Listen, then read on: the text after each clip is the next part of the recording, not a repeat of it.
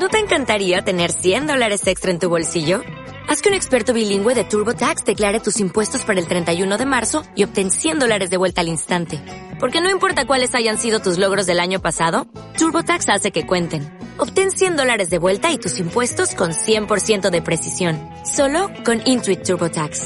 Debes declarar para el 31 de marzo. Crédito solo aplicable al costo de la presentación federal con TurboTax Full Service. Oferta sujeta a cambios o cancelación en cualquier momento.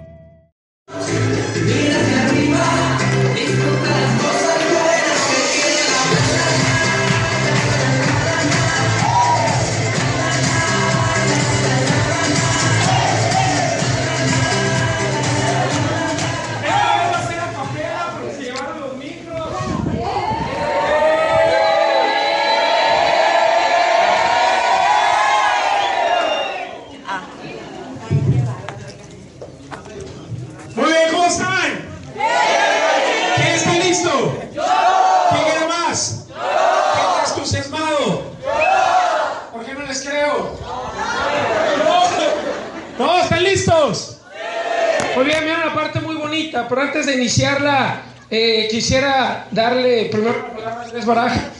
Yo creo que en la vida uno tiene que aprender que hay gente que sabe más que tú y que tiene un lugar antes que tú. ¿Estamos de acuerdo? Y yo creo que todo el mundo tenemos que darle un fuerte aplauso para iniciar por aquí. Andrés Barajas. Andrés, por favor. Muchas gracias, Ren. Bueno, familia, hay un tema súper padre que queremos compartir esta tarde con todos ustedes. Eh, desde que se anunció el campamento, eh, hablamos de temas de emprendimiento, hablamos de temas de liderazgo, hablamos de temas de inversiones, hablamos de crecimiento personal, de muchas cosas. Pero en este momento, como lo decía ya Elías, queremos hablar de emprender. ¿Qué les parece? ¿Sí? Entrarle lleno en este tema, porque a lo mejor dicen, oye, pero pues, me hablan de emprendimiento, pero ¿qué tiene que ver? Que me llevaron el archivo muerto y que los sueños. Tiene todo que ver. Tiene absolutamente todo que ver, pero ahorita te vas a dar cuenta del por qué. Pero antes, antes de echarnos ya un clavado en el tema de los, em- del emprendimiento, quiero eh, invitarte, ¿me lo puedes pasar, por favor? Quiero invitarte a lo siguiente. Bueno, todos ya tienen su cilindro, ¿verdad? A ver, ¿qué lo trae con, él? Levántelo, levántelo. Perfecto. Miren, la verdad está súper padre. Quiero agradecerle, por ahí está Isaac Estrada, que fue el encargado de, de hacer esta lección. Creo que no se equivocó. Así que un aplauso para Isaac, por favor. Y la libreta también. Me siento así como que en familia con Chabelo, ¿no? Pero jóvenes, quiero, eh, antes de que ya Renzo inicie con todo esto, invitarlos a lo siguiente. Eh, pues ya tú ya el tuyo, pero seguramente tienes a personas, amigos, familia que no pudo estar aquí contigo. Ahora, si tú quieres que la gente se entere de todo lo que estamos haciendo, los que ya formamos parte del movimiento y los que aún no forman parte, que también se enteren, todo esto nos ayuda a promocionar nuestro movimiento. Yo creo que cada vez se, se necesitan más manos para poder transmitir esto que yo considero es un mensaje de vida. Y mientras más manos existan, la tarea se vuelve más sencilla. Y son esas pequeñas acciones de forma masiva las que reflejan un resultado contundente. Así que si no has adquirido algún cilindro extra, yo te invito a que lo hagas. De la misma manera, nuestra libreta, que la verdad está súper padre, porque yo me siento muy orgulloso de formar parte de Showem. ¿Quién se siente orgulloso de los que ya están? Yo creo que todos, ¿no? Y los que no también. Eh, sencillamente yo creo que el buscar y el fomentar el espíritu emprendedor es una esencia importantísima. Así que te invito a que hagas esas inversiones que valen la pena. Están en la mesa que estaba aquí y que ahora está allá. Al final no sé dónde va a terminar. Pero pues para que te diriges y, y los adquieras ya. Entonces, dicho esto, quiero dejarles y devolverle el micrófono a un gran amigo, a un gran cómplice en todo esto. Eh, hemos pasado muchísimas experiencias, muchísimos obstáculos, pero yo creo que esa sinergia que se ha creado entre él y yo, pues ha, ha podido permear y, se ha podido transmitir a muchísimas más personas. Así quiero, quiero que le regresen ese aplauso a Renzo Márquez, a quien le dejo el micro en este momento. Muchas gracias. Bueno, ¿sí saben que nunca es sencillo estar parado acá? ¿Sí lo saben? ¿No? A veces creemos que es sencillo, pero no lo es. Sale por más que pases tiempo aquí al frente, siempre que te encuentres con una audiencia llena de tanta energía, es medio complicado que tú traigas el mismo feeling, ¿sale? Así que desde acá vamos a tratar de transmitirte lo mismo que los 150 avientan de allá para acá. ¿Estamos de acuerdo? Así que para ello voy a necesitar que me ayuden y que todos estemos en la misma sintonía y todos pongamos la mayor de las atenciones, no porque soy yo, sino porque tú te mereces que todo lo que te compartamos te llegue completo. ¿Estamos de acuerdo? ¿Estamos de acuerdo?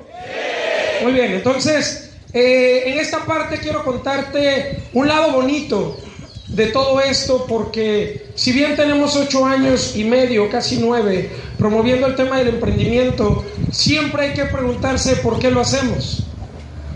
Muchas veces nos dejamos llevar por la inercia, nos dejamos llevar por las circunstancias, nos dejamos llevar por todo lo que está sucediendo y muy pocas ocasiones nos detenemos a preguntarnos por qué hacemos lo que hacemos. ¿Estamos de acuerdo? Entonces, quisiera como hablar en voz alta. ¿Alguna vez se les ha salido algo? Y dices tú, ay, no debía haberlo dicho. ¿Ya les pasó? ¿A quién le ha pasado? Muy bien, entonces voy a hablar en voz alta. ¿Sale? Y voy a decir algunas cosas que son importantes y que son un diálogo interno, son un diálogo personal que hago conmigo mismo para siempre estar lleno de energía y siempre estar preparado para tomar las mejores decisiones. Una responsabilidad de quienes estamos aquí al frente es darte la mejor recomendación esperando que tenga un resultado inmediato en tu vida. Y yo creo que son muy pocas las veces que nos hemos equivocado, pero sí nos hemos equivocado. ¿Estamos de acuerdo? Pero que es muy importante que sepas que nunca nos vamos a equivocar con el afán de ofenderte, con el afán de hacerte sentir mal o con el afán de darte una recomendación que no mejore tu calidad de vida. A mí hay una cosa que me enamoró de lo que estamos haciendo, hay una cosa que me mantiene siempre lleno de energía y siempre compartiendo sobre y sobre el tema de emprender. Y es una sola cuestión, aprender de libertad. Y el tema de la libertad, si bien lo hemos platicado en, ocasiones, se vuelve algo mitológico cuando nunca lo has cuando nunca lo has visto. Como muchas veces no conocemos gente libre, creemos que eso es algo inalcanzable. Y una de las cosas que quisiéramos compartirte a lo largo de todo este campamento es que tú puedes ser libre. Pero la, la libertad viene de la capacidad de tomar buenas decisiones. Y la capacidad de tomar buenas decisiones sobre tu futuro viene de la mano de estar educado para tomar buenas decisiones. ¿Tiene sentido esto? ¿Tiene sentido esto? Muy bien, cuando tú no sabes si la decisión es correcta o no, la haces con miedo. Y generalmente mejor no haces nada. ¿Estamos de acuerdo? Entonces vamos a hablar un poquito de educación. Tengo más de 10 años en el área de la educación y soy un apasionado de aprender. Me considero una persona que le encanta aprender porque me encanta compartir. Y hay una frase dentro de la educación que dice que aquel que se atreva, que se atreva a enseñar jamás debe de dejar de aprender. Porque tú no puedes compartir lo que no tienes, tú no puedes compartir lo que no traes y no puedes hablar de lo que no vives, de lo que no lees y de lo que no tratas. ¿Vamos bien?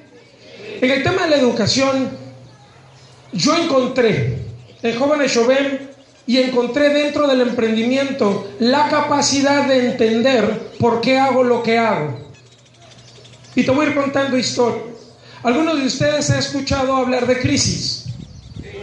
¿Algunos de ustedes han escuchado hablar de crisis? Muy bien, ¿desde cuándo?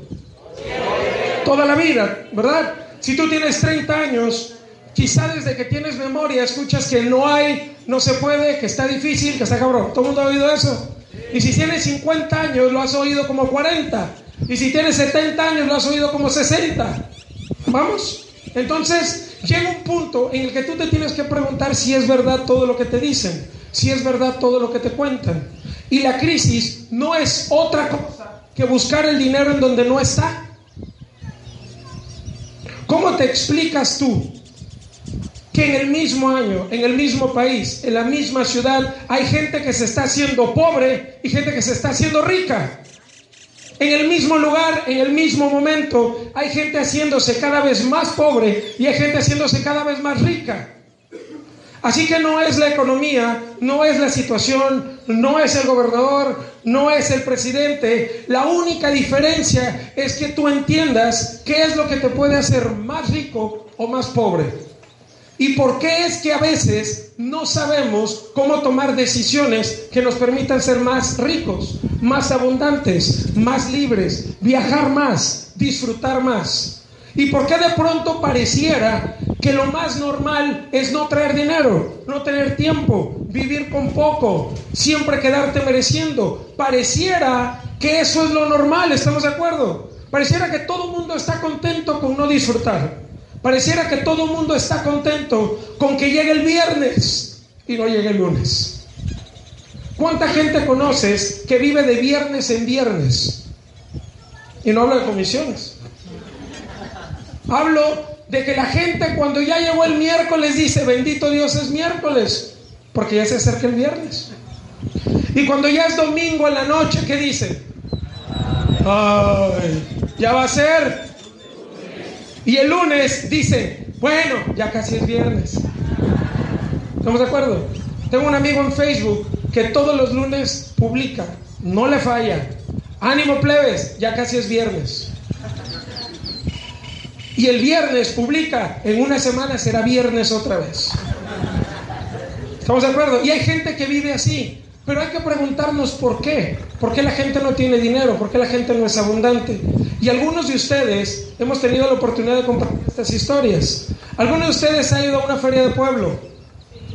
Sí, voy a platicarte la crisis como un juego. ¿Vamos bien? En las ferias de pueblo o en las verbenas o en ferias normales, siempre hay un tipo con una mesita y tiene unas tapitas. Algunos de ustedes me han oído esa historia. Y tiene unas bolitas. Y el juego es ¿dónde quedó? Si lo han visto, todo el mundo me sigue. Muy bien, te voy a explicar la crisis usando esa parte. Resulta que el tipo agarra la mesa y le dice que le quiere, que le quiere jugar, que le quiere jugar, que le quiere usted sí, a mí también, El de las cochas, va. Y se lo quiere, se lo damos, se lo quiere, se lo damos, la de hoy tigre, la del otro, ¿no? Entonces, está la mesa y tiene tres casualitas. ¿Y cuántas bolitas hay?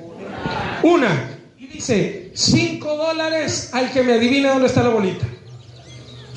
¿Estamos de acuerdo? Y todo el mundo así como de que, ay, me la chingada.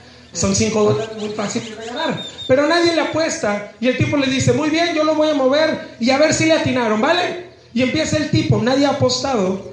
Pero si lo hubieran hecho, ganarían 5 dólares. Pone la bolita y empieza, sa, sa, sa, sa. Y dice, ¿dónde está la bolita?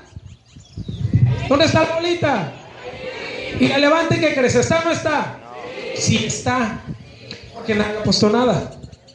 Entonces él enseña la bolita y dice, ¿cuántos de ustedes se perdieron 5 dólares ahorita? ¿Cuántos de ustedes? Y todo el mundo, ¿no? Yo le hubiera apostado, ni que fuera tan difícil. Entonces salen los primeros valientes, ¿estamos de acuerdo?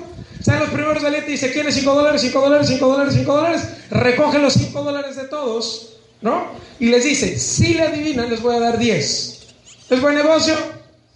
Aparentemente sí. Pone la bolita. ¿Dónde está la bolita? Y la levante, ¿qué crees? Sí está. Y todo el mundo, gané 10, 10 dólares, pues hay 5 y gané 10. ¿Te emocionas? Muy bien. Entonces viene y te dice, por esos 10 dólares te he puesto 50. Pon los 10 que has ganado.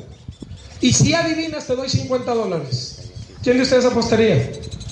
Todo el mundo, ¿estás de acuerdo? Porque todo ya la tiene los 5, ya la tiene los 10, ¿cómo no lo voy a tirar los 50? Y todo el mundo cree que ha ganado dinero, pero no está poniendo 10. Empezó con 5, ahora pone 10. Mete 10 y agarra el tipo, ¿ya lo vieron? ¡Fua! 26 mil movimientos. Y dice, ¿dónde está la bolita? Y la destapa y ahora sí que crees. Ya no está. Y todo el mundo perdió sus 10 dólares. ¿Estamos de acuerdo? El problema ahí es que todo el mundo está buscando la bolita en la tapita equivocada. Y el único que sabe dónde está la bolita controla las tapitas y las bolitas. ¿Tiene sentido? Muy bien. Con la historia esta quiero eh, explicarte algo. Toda la vida andas tras la bolita, pero nunca has tenido la tapita y mucho menos la bolita.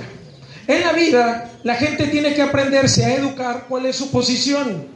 Pero muchas veces heredamos nuestra posición, muchas veces heredamos dónde vivimos, dónde somos, qué estudiamos y en qué creemos.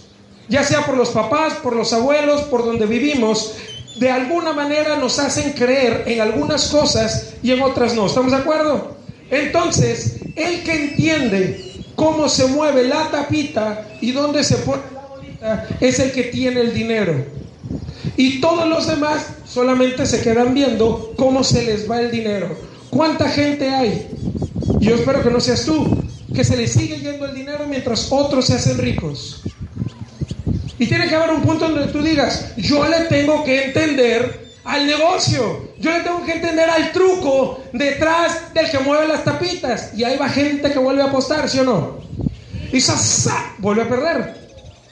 Pero quiere un golpe de suerte y no educarse. La gente se quiere hacer rica de una suerte. De le atiné a la bolita y me gané los 50 dólares. Y el único que está educado en ese ejemplo para mover la tapita y la bolita es el que está de este lado de la mesa. La pregunta es, ¿tú de qué lado de la mesa estás? ¿Del que sabe mover la tapita y la bolita o del que solo anda poniendo el dinero? Muy buena pregunta. Y luego dice, ¿por qué no me da? ¿Por qué no Porque es que no tengo. ¿A dónde se va el dinero? ¿Y el de la tapita? Anda en Cancún, anda en Italia, anda en Ibiza, anda todo mal. Y si fíjate, esta gente que no ha despertado y no ha entendido que el juego del dinero se entiende educándose en cómo se mueve. Y te voy a dar un ejemplo. Hace muchos años existió una primera era, una primera manera de trabajar, una primera manera de ganar dinero. Y esa fue la era agrícola. La era agrícola, imagínate hace miles de años, todo mundo, había ciudades grandes.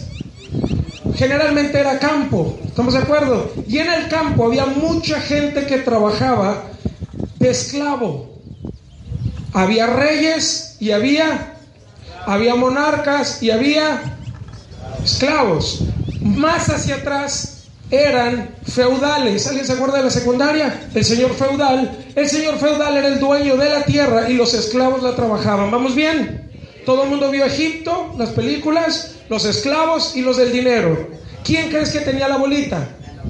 ¿El faraón o los esclavos? El faraón, ¿vamos bien? Perfecto. ¿Por qué te explico esto? Porque en la era agrícola tú tenías dos opciones. O ser el dueño de la tierra o trabajar en ella. Si hoy fuera la era agrícola, ¿tú quién serías? ¿El dueño de la tierra o el que la trabaja? ¿Cuál serías? ¿Estás seguro? Si hoy fuera la era agrícola, hay esclavos y hay dueños de tierras. ¿Cuál serías tú desde donde estás hoy? Muy seguramente el 99% de aquí sería esclavo. ¿Y sabías tú que ser esclavo no era tan malo? Puedes creerlo. Hoy desde donde vivimos creemos que ser esclavo es malo y decimos, qué bárbaro es la esclavitud. Qué pinches eran. ¿No? Pero imagínate el diálogo entre los esclavos y los hombres libres. ¿Sí sabías que había los dos? Imagínate el esclavo que trabaja la tierra, se encuentra con un hombre libre. Y el hombre libre va donde el esclavo y le pregunta, oye, ¿qué estás haciendo? Y le dice el esclavo, soy esclavo. Y le dice el hombre libre, uh, eso está cabrón. ¿De verdad es esclavo? Y le dice de este lado, sí, da gracias a Dios que por lo menos tengo algo. Y le dice libre, ¿y ese algo qué tan bueno es? Y le contesta el esclavo, pues mira, mi patrón a veces me pega, o bueno, mi amo, a veces no, pero me da tres cosas importantes. Me da dónde vivir, qué comer y qué vestir.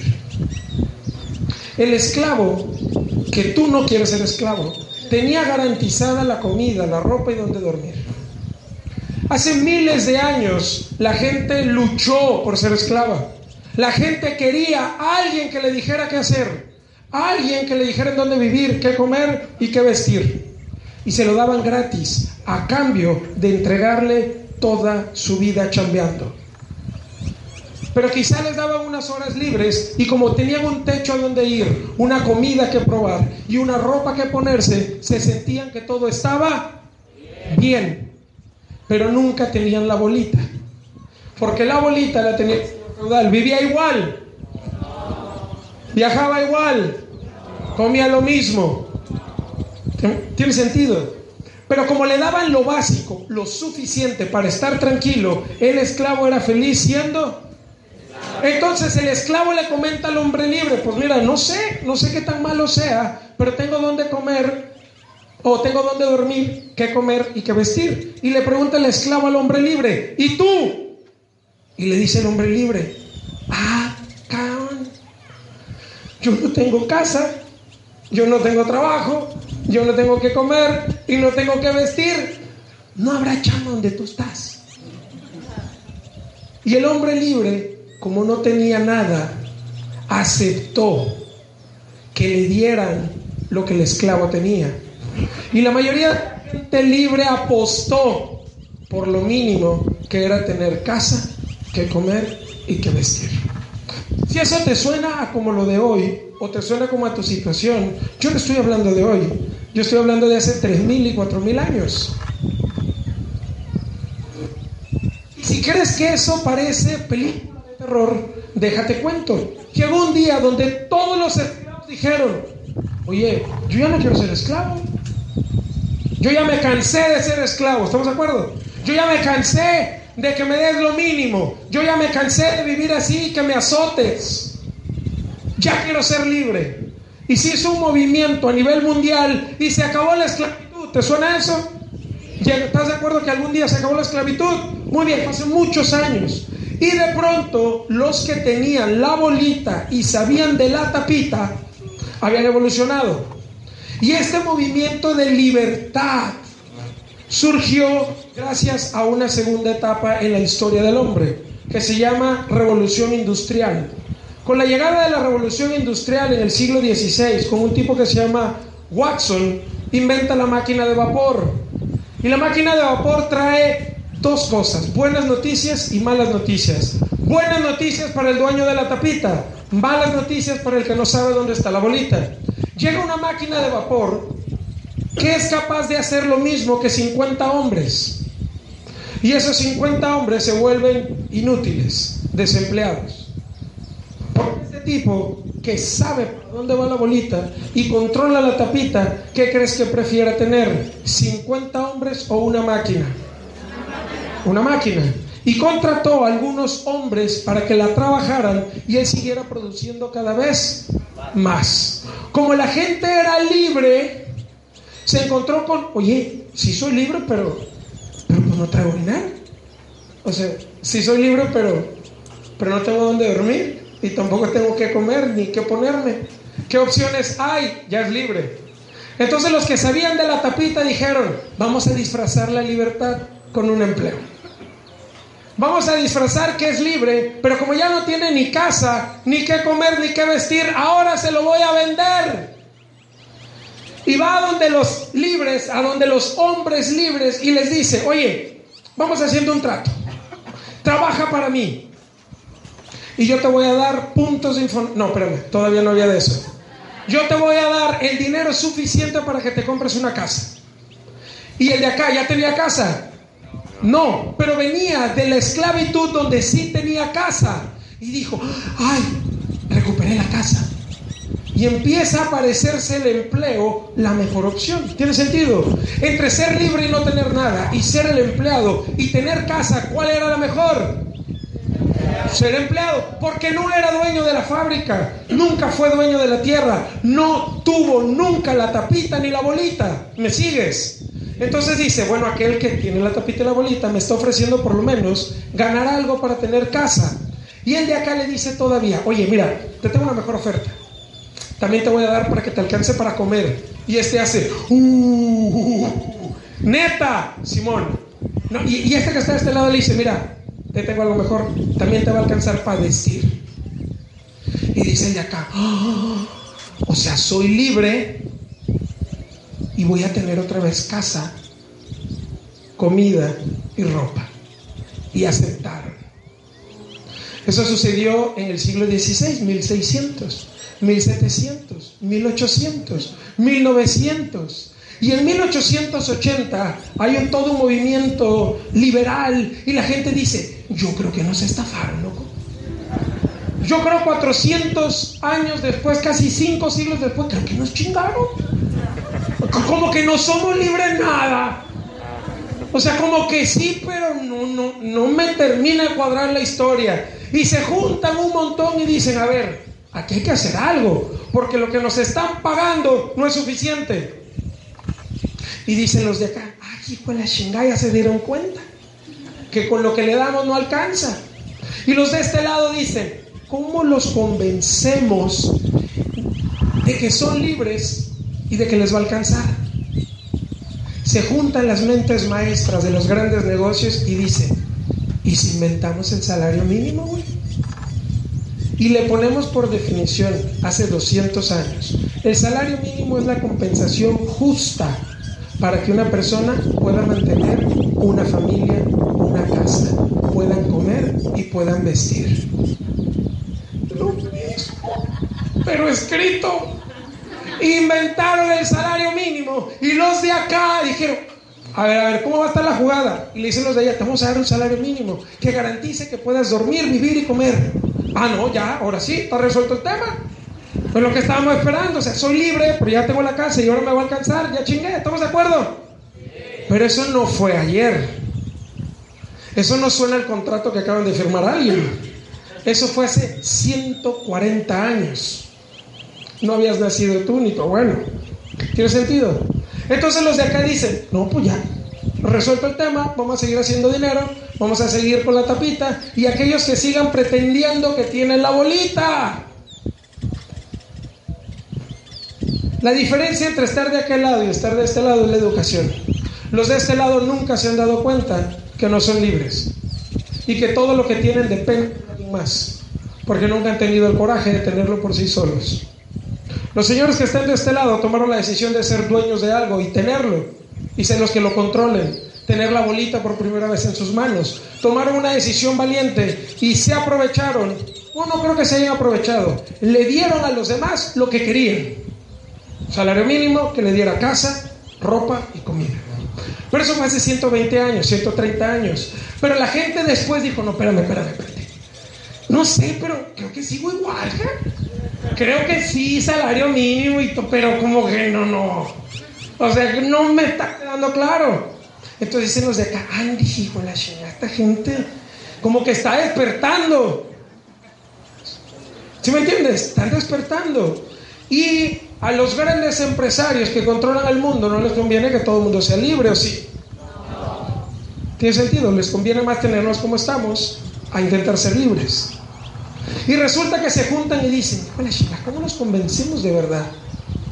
Y un tipo que se llama Andrew, Carnegie y Rockefeller en 1880 se dan cuenta que en una ciudad de Alemania del Este, fíjate la historia, porque es importante que sepas de dónde viene tu situación actual. En 1880 en Alemania del Este existía una ciudad eh, que tenía un sistema de gobierno que funcionaba y tenía un programa educativo que hacía que la gente aceptara esos tratos. Y dice Andrew Carnegie, Rockefeller dice, ¿qué estarán haciendo en Prusia? Grábate esa palabra. Prusia, era una ciudad, ya no existe. Y dice, ¿y en Prusia qué estarán haciendo en Prusia? Viaja Andrew Carnegie, para los que no saben, Andrew Carnegie controlaba todo el petróleo y ferrocarriles de América, cuando estaban surgiendo revolución industrial, máquinas de vapor, me va siguiendo la historia. Todo eso duró 500, 600 años. Entonces se van a Prusia, viajan, llegan a Prusia y los reciben los prusianos. Tiene sentido, ¿no? De modo que los otro tipo. Llegan los prusianos y llegan Andrew, y Rockefeller y le dicen, a ver, prusianos, ¿qué están haciendo? Porque vemos a la gente contenta, peleando la fa y no tienen problemas. ¿Qué hicieron? Y le dice el prusiano, inventé la escuela, güey. Y Andrew y Rockefeller, ¿inventaste qué, güey? la educación, la escuela. Y le dice Andrew Carnegie y Rockefeller, ¿eso qué es, güey? Ah, pues mira, es bien sencillo. Yo hago que la gente vaya a un lugar donde les dicen que ciertas cosas para que cuando trabajen para mí. Andrew Carnegie Rockefeller. Neta. O sea, la gente va a eso que tú llamas kindergarten, que se inventó primero en Alemania, todo el mundo sabe que de ahí viene. Si no, ya lo sabes. ¿Sale? Los primeros kinders en México fueron alemanes, eso me lo enseñó mi esposa, yo no lo sabía. ¿no? Y de hecho, mucho de esta historia me lo enseñó mi esposa. ¿No? Vete nada más. Uno, siempre va a aprender de todo. Un fuerte aplauso. ¿Dónde está mi, mi señora esposa? Por aquí ¿No? Y resulta ser, fíjate, fíjate por dónde va, porque pareciera que es un plan malévolo. Y ahí andamos todos en esa historia. Entonces, Andrew y Rockefeller hablan con los prusianos y le dicen, explícame un poquito cómo está la educación aquí en Prusia. Y le dicen los prusianos, está bien fácil, hay tres niveles educativos. Ah, cabrón, ¿cuál es el primero? Mira, el nivel más alto está reservado para los dueños del país, los reyes y monarcas. Y dice Andrew Carnegie, esa es la mía. ¿Tiene sentido? Son los dueños de todo. Esa es mi educación. Y el nivel 2, ah, el nivel 2 es para los inteligentes y los sobresalientes y los lidercillos que andan por ahí. Ellos van a trabajar encargados de nuestras fábricas porque ellos son inteligentes y están buscando un lugar seguro donde les demos algo de seguridad, algo de tranquilidad y están dispuestos a entregarnos su vida. Pero nos aseguramos en la escuela de convencerlos de que son buenos, son talentosos, son líderes, pero que se encargan de mi, de mi empresa. O sea, en aquellos años inventó mi carrera, administración de empresas.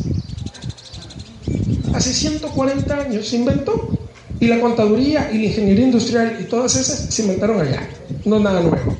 Aunque aquí se enseña desde 1960, se inventó hace 130 años. Entonces dice, ese es el nivel 2 y dice, me suena si hay gente talentosilla en Estados Unidos que pueda mover las cosas. Y el nivel 3, ¿cuál es? Ah, ese está fácil, todos los demás. Los que no tienen ninguna familia rica, que no tienen ningún apellido, no son dueños de nada, no tienen dinero de tierras, no tienen fábricas, no tienen nada y necesitan algo para comer. Y esos van a ser los más fáciles de convencer. Porque en cuanto les demos un poquito de sensación de seguridad y de que tienen algo, nunca lo van a querer soltar. Jamás van a renunciar y van a querer trabajar contigo.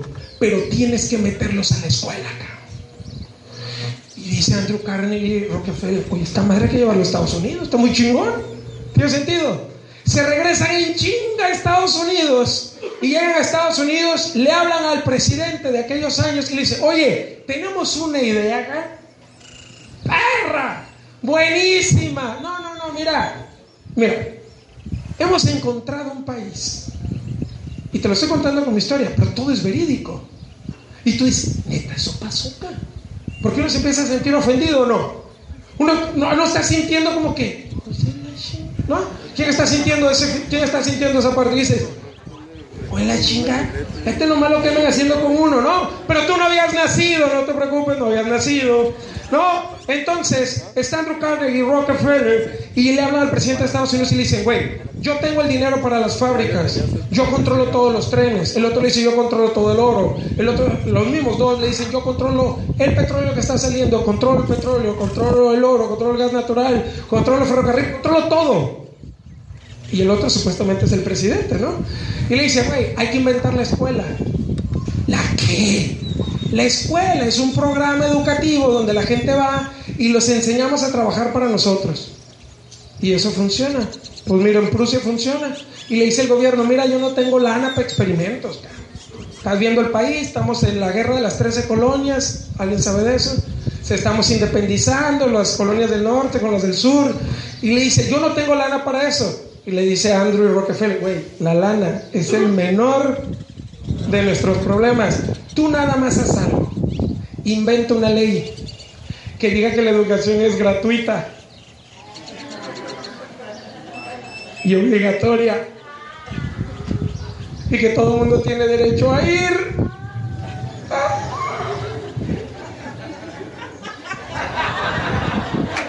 ¡Está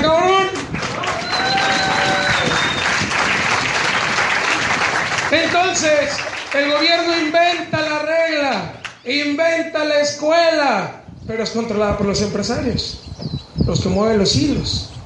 Entonces empieza una construcción masiva de escuelas.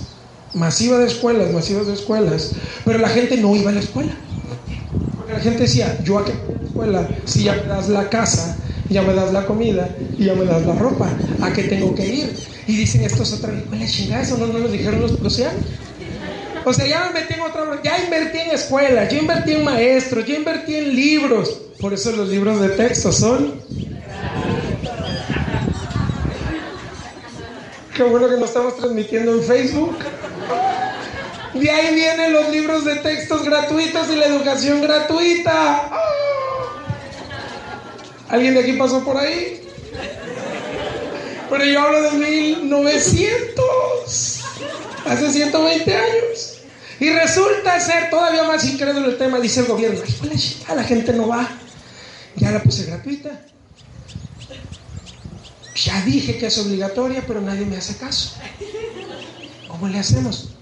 Ya se dijo el gobierno, el que no mande a sus hijos a la escuela, lo decapitamos. Y en esos años todavía se usaba qué? Decapitar, las guillotinas, colgar gente. Y se va el gobierno caminando casa por casa y dice, oiga, mi hijo, ¿usted tiene hijos en, edad escolar? Sí, tiene que mandarlo a la escuela. Y si me rehuso, lo cuelgo en ese árbol. ¿Cómo la ve? ¡Ah, neta! Ay, pues no me dejas de otra, ¿no? Y empiezan a mandar a los niños a la escuela. Empiezan a mandar a los niños a la educación primaria, pero estaban muy chicos para trabajar. Iba a tomar muchos años ese experimento. Porque de aquí a que sus niños, 3, 4, 5, 6 años, tuvieran 18, 20 para chambear, el plan iba a tomar más años. Entonces, ¿qué crees que hicieron? Se junta el gobierno y se juntan los empresarios y dicen, ¿y si inventamos la jubilación, güey? Y dice el presidente, ¿la qué? Mira, vamos a decirles a los adultos que ya pueden cambiar, a los otros hay que meterlos a incubar. Hay que meterlos en la escuela, a que aprendan algo, a que aprendan a obedecernos. Porque el trabajo inicia a las 8 de la mañana y la escuela inicia a las 8. Y sales a la misma hora que los adultos salen a comer para que ya estés programado a ir a una cueva de cuatro paredes, de 8 a 2. Y no quiero que levante la mano quien está ahí, porque está cabrón. Entonces, ¿y qué es la jubilación? Mira, la jubilación, les vamos a decir a esos adultos que manden a sus hijos a la escuela, pero que sí trabajan 40 años para nosotros, dentro de 40 años nosotros los vamos a mantener. ¿Qué son eso? Hablo de 1900. Y dice el gobierno, oye, güey, pero ¿estás seguro de eso? O sea, 40 años, está bien. Pero, güey, luego no van a producir nada y los tenemos que mantener. Y le dice a Andrew Carnegie Rockefeller, sí, güey, tiene sentido. Vamos a decirle que trabajen 40, todos ellos tienen 20. La gente en Estados Unidos se muere a los 50.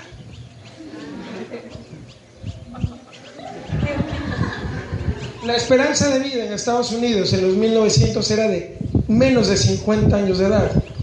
Y la gente tenía 20 y les prometieron que si trabajaban 40 iban a ser libres. Y dijeron, otra vez libertad, ya como que ya volvió. Me habían engañado, pero ya me ofrecieron algo justo. Entonces la gente a los 20 años se fue a chambear y entregó 40 años y la mayoría murió en las fábricas. Pero algunos sí alcanzaron a jubilarse, pero vivieron 2, 3, 4 años.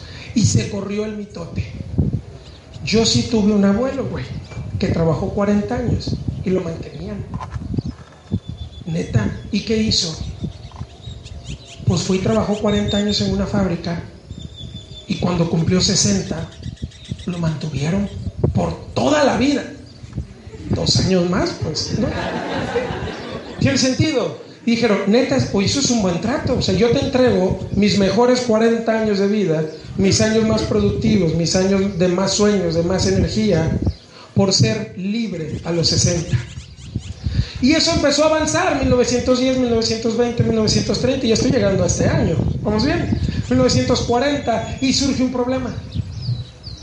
La salud se empezó a hacer muy eficiente, y a la gente no se moría a los 50 la gente empezó a vivir a los 55, la gente empezó a tener calidad de vida a los 60 y dijo el gobierno, ya valió más.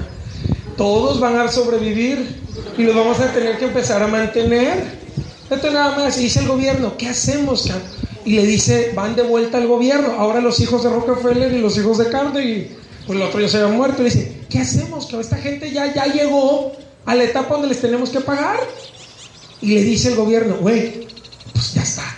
Invéntate una ley del seguro social que aumente cada año.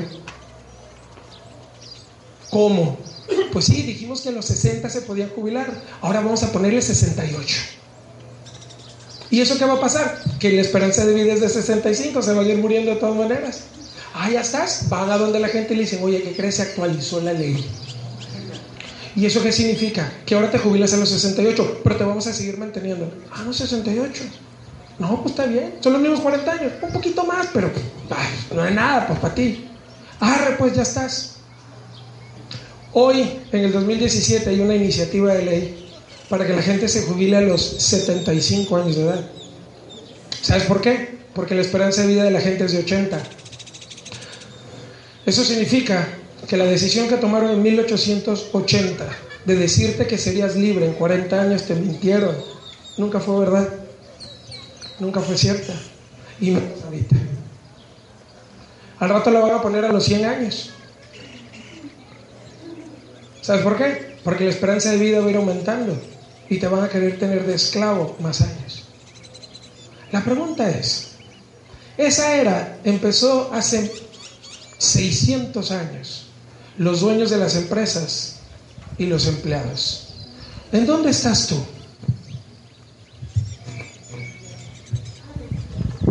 La esclavitud evolucionó en formato de empleo. Lo que les daban se los quitaron y luego se lo devolvieron con puntos de Infonavit, con seguro social, con una jubilación.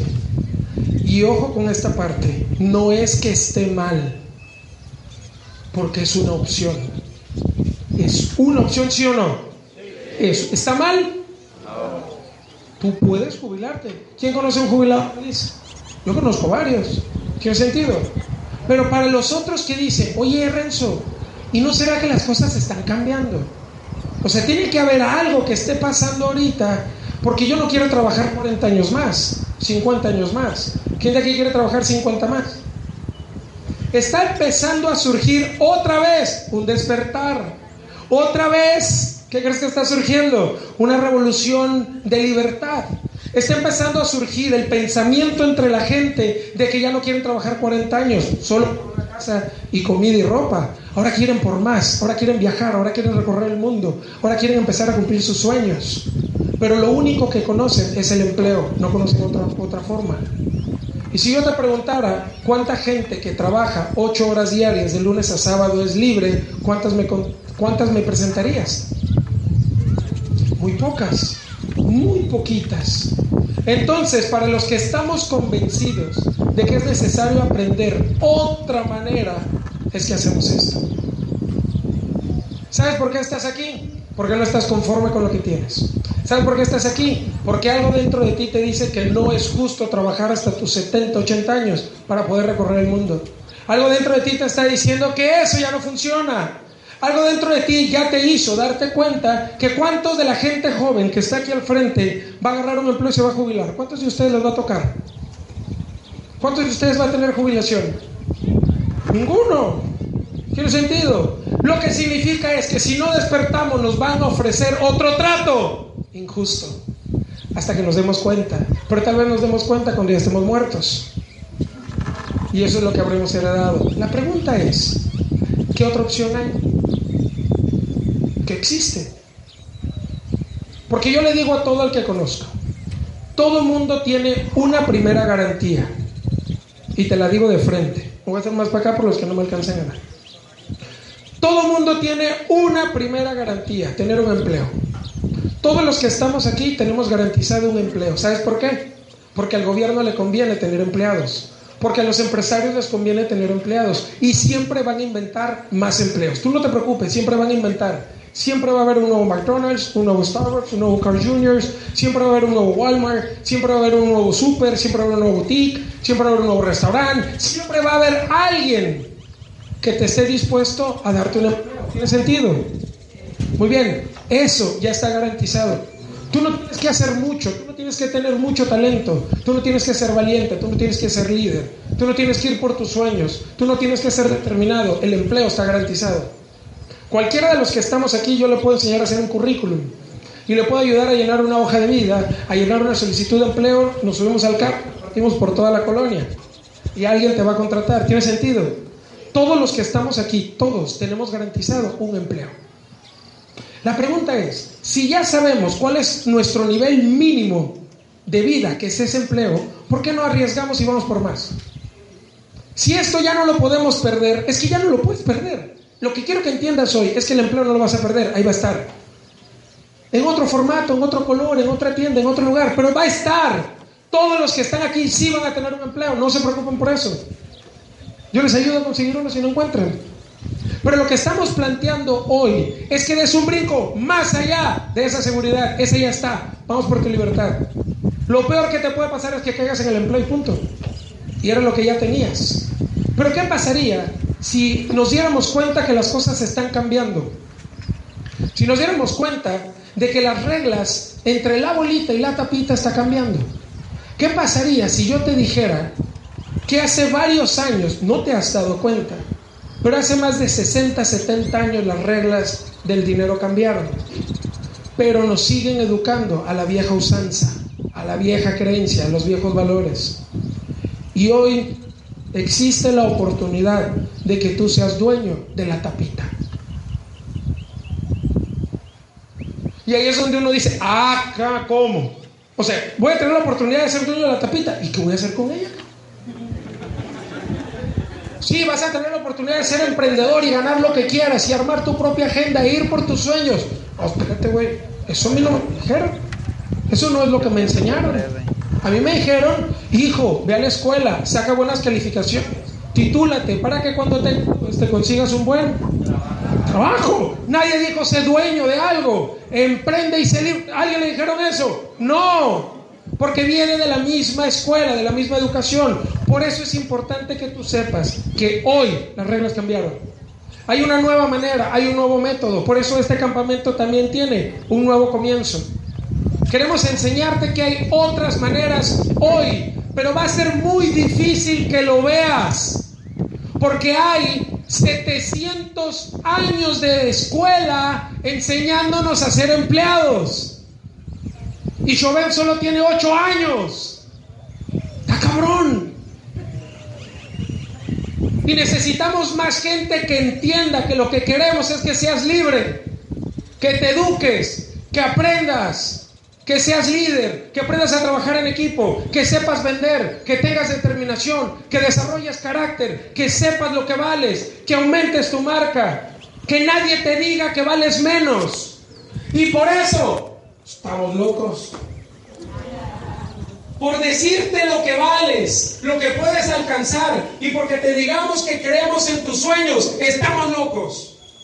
¿Sabes por qué? Porque estamos luchando contra 700 años de esclavitud moderna. Por eso no cabe muchas veces lo que te queremos decir. Y por eso te hablamos de sueños, y por eso te hablamos de miedos, y por eso te hacemos dinámicas de trabajo en equipo, y por eso te estamos diciendo con todas las maneras posibles que hay otra manera más que busca la libertad. Pero te tendrás que reinventar, porque los negocios ya evolucionaron y hay una buena noticia. Todos podemos participar de esa tercera era, de una nueva era, de una nueva manera de hacer dinero de una nueva manera de emprender, donde ya no se ocupen millones de inversión para ser dueño de algo. Hoy, con muy poquito, pero mucha humildad de aprender de los que sabemos, a ti te puede ir mejor. Pero para hablarte de todo lo que ha cambiado y de la nueva era, te voy a presentar a un amigo mío, una persona que yo admiro un mundo. ¿No te encantaría tener 100 dólares extra en tu bolsillo?